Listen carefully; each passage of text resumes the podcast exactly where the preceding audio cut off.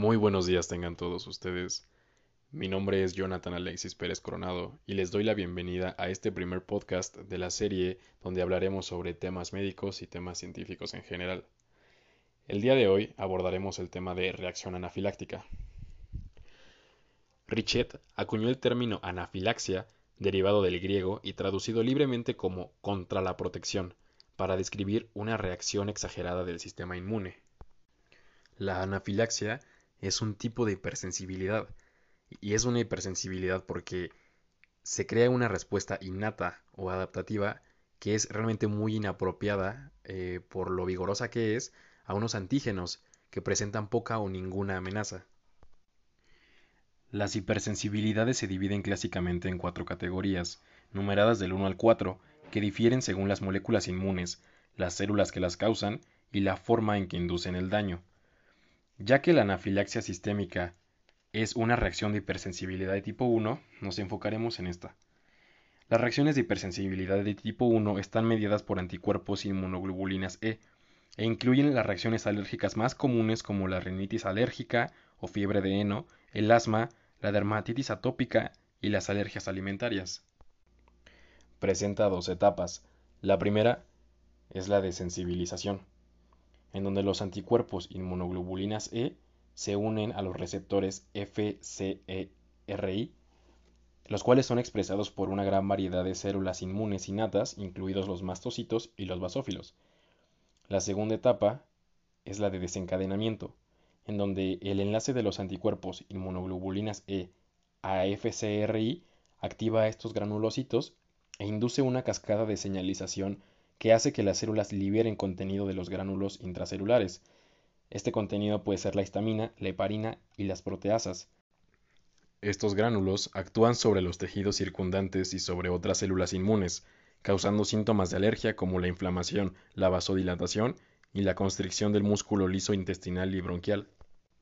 Las respuestas de hipersensibilidad de tipo 1 se dividen en una fase temprana, a los pocos minutos de la exposición a alérgenos, que se caracteriza por la liberación de histamina, leucotrienos y prostaglandinas, y a una reacción de fase tardía mediada por citocinas y quimiosinas inflamatorias.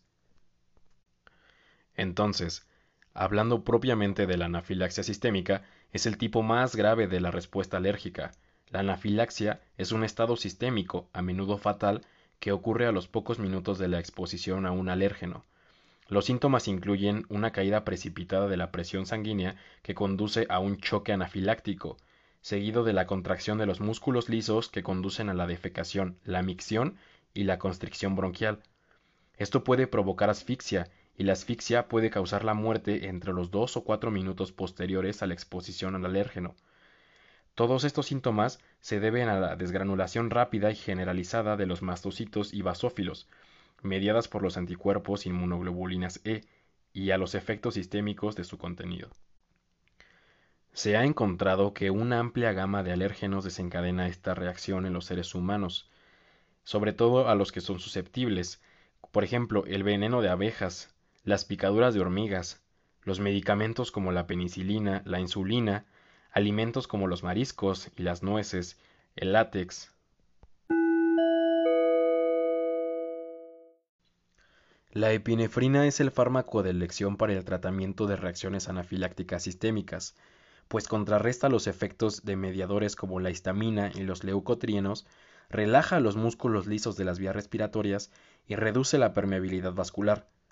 La epinefrina también mejora el gasto cardíaco, algo necesario para prevenir el colapso vascular durante la reacción anafiláctica. La dosis de adrenalina se mide en función de la edad y el peso del paciente. Comúnmente esta dosis va de medio a un mililitro. Otros medicamentos muy útiles son los antihistamínicos, la cortisona y los beta-agonistas como el salbutamol, porque ayudan a reducir la inflamación de las vías respiratorias y entonces pueden mejorar la respiración. En casos muy extremos, el paciente podría necesitar de intubación eh, si cae en paro de eh, un RCP o de líquidos intravenosos. Como conclusión, el pronóstico de la reacción anafiláctica depende del reconocimiento rápido de esta reacción y de su tratamiento precoz. Es muy recomendable que todo paciente que haya sufrido una reacción anafiláctica o tenga riesgo de sufrirla debe llevar consigo autoinyectores de adrenalina para la administración intramuscular. Si usted desea más información sobre este tema, puede consultar el libro Cubi Inmunología, octava edición, de Jenny Punt y Sharon Stanford. Eso es todo por el podcast de hoy. Le agradezco por haber estado y nos escuchamos mañana con un nuevo tema.